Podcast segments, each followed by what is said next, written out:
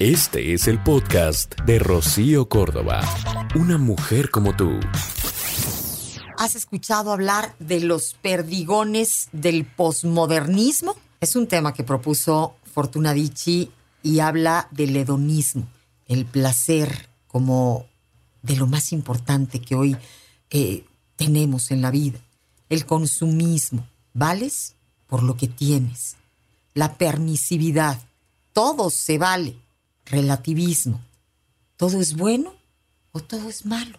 Y para tratar justamente el tema, me encanta saber que ya está aquí, en vivo y a todo color, como todos los lunes. Fortuna Dichi, ¿cómo estás? Muy bien, contenta de estar aquí contigo el día de hoy. Y sí, creo que estas balas o estas eh, perdigones de la posmodernidad, que podrían ser estos cuatro y unos tantos más, eh, están eh, haciendo que dudemos de nuestra sociedad, que no encontremos el sentido, que no tengamos los valores bien firmes, porque ahora parece ser que nada es importante, todo se vale mientras busques tu placer y este placer sea inmediato, entonces se vale cuáles son los medios y las formas y los lugares y las personas que tengas que pisar para tú llegar a donde tienes que llegar y realmente estamos encontrando eh, una felicidad a partir de esto. Yo, yo pregunto, ¿cuántas cosas estamos utilizando como parches para poder realmente eh, darle sentido a nuestra vida? La droga, el alcohol, las series,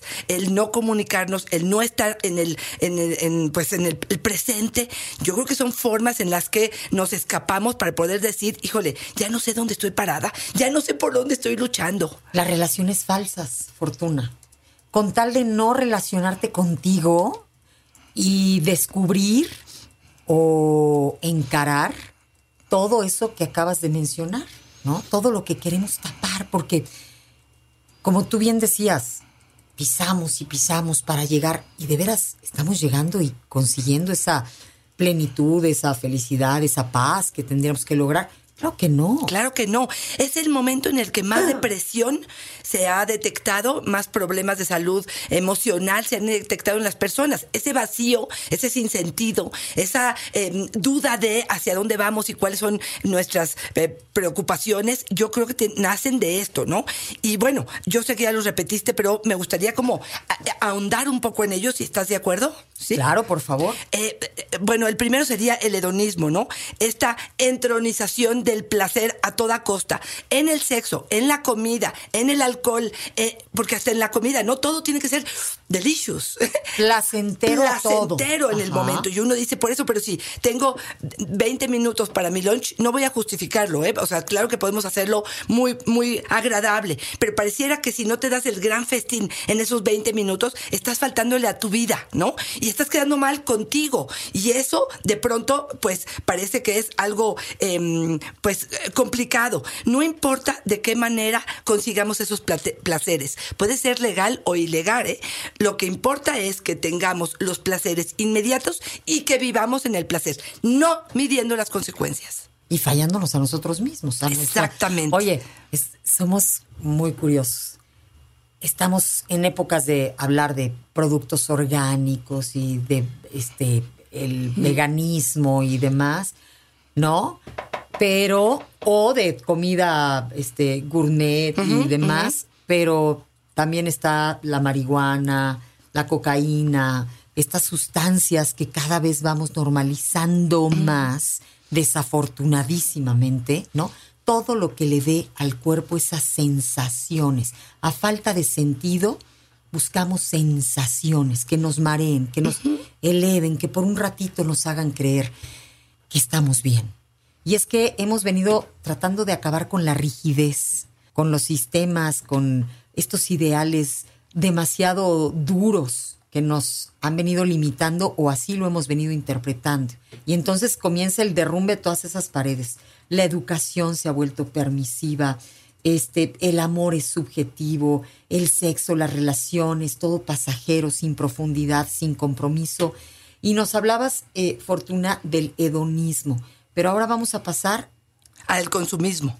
Tanto tienes, tanto vales. Si tienes, vales. Si no tienes, no vales. Si eres rico, no te preocupes, porque todo va a estar bien. Por lo tanto, el trabajo que tengo que hacer o lo que tenga que hacer para poder ser rico, no importa si yo paso encima de la gente, si yo paso encima de la ley, si paso incluso encima de mi familia, pero si lo que voy a hacer es ser rico, pues pareciera que esto me va a permitir eh, comprar cosas que se supone me van a dar felicidad, ¿no? Y te voy a poner un ejemplo así rapidísimo. Esto de darle a los chavos sin que se lo merezcan, sin que estén trabajando en su escuela, sin que logren una buena calificación, sin eh, con tal de que vean los otros que el papá es un buen proveedor, que el papá tiene varo, ¿no? O sea, para que me respeten. No importa si estoy echando a perder a mis hijos. Exacto. No importa si les estoy confundiendo la vida, porque pues van a salir y resulta que el mundo no funciona así. Pero yo, papá, yo me trepo el cuello, ¿no? O la señora trae la camionetona mientras está con el señor todopoderoso. Pero el día que se divorcian, la puede poner en la, porque pues, ya no es mi vieja. Entonces no había la intención de la madre de mis hijos que mis hijos vayan en un. No, es, es un, un- una vanidad que no nos está dejando ver más allá. Y los chavos pidiendo cosas que no tienen sentido cuando a lo mejor contra de veras, a veces unos tenis valen lo que la colegiatura mensual hay. No, pero es que ahora los tenis te voy a decir que valen. Valen la aceptación de los Eh, demás. claro, El que puedan estar. Claro, El que no le volteen y le digan, eres un fregado, ¿no? Por no decirlo Sí, sí, más sí, feo. sí, sí, sí. Y entonces los niños necesitan los Claro, tenis. claro. Y los papás parecen que cuentamos eso. Bueno, el tercero es la permisividad. Haz lo que quieras, todo está permitido. No hay límites, no hay censuras.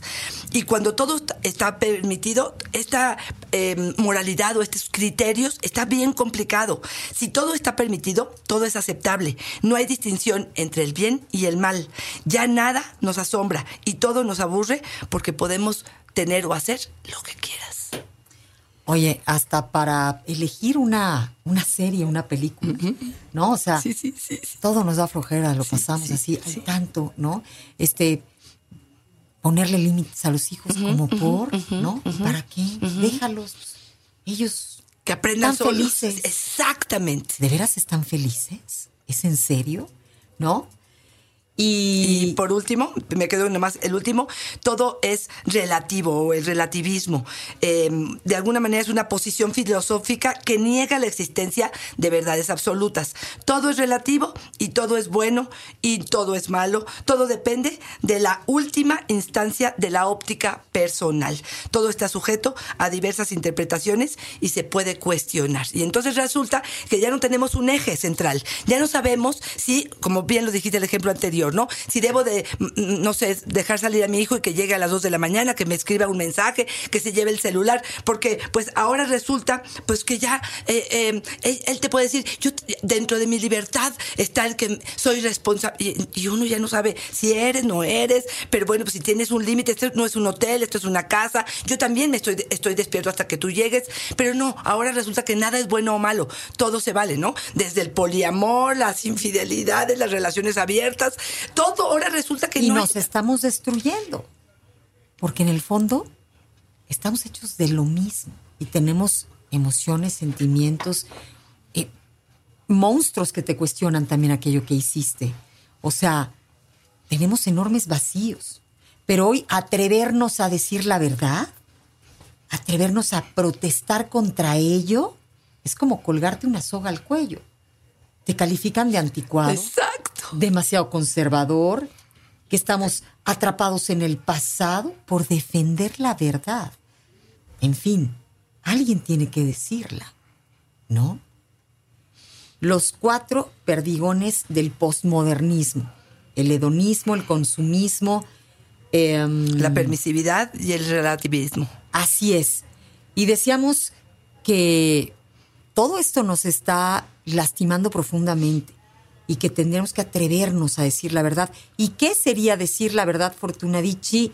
Empezar por dejar de fingir en esta sociedad, dejar de blofear, empezar a trabajar con, pues, con nuestras ideas. Tenemos muy confundido el cómo se llega a la felicidad, el camino a la felicidad y la felicidad misma también la tenemos confundida. Porque creemos que la felicidad es el momento inmediato y de pronto creo que perdemos de vista eh, la trascendencia. Eh, ¿Qué va a pasar El después? proceso. El proceso.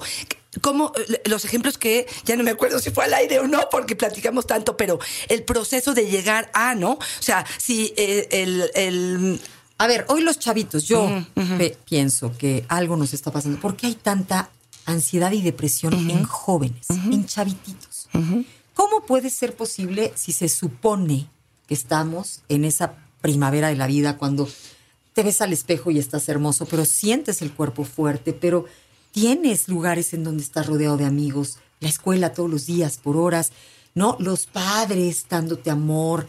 O sea, es esta etapa de la vida en donde se supone estamos más cobijados que nunca. Por lo tanto, es difícil pensar en una eh, Depresión. Sin embargo, hoy los números son escandalosos, hablando de la depresión en jóvenes, de los periodos de ansiedad. Es porque hoy se les da todo, evitándoles los procesos.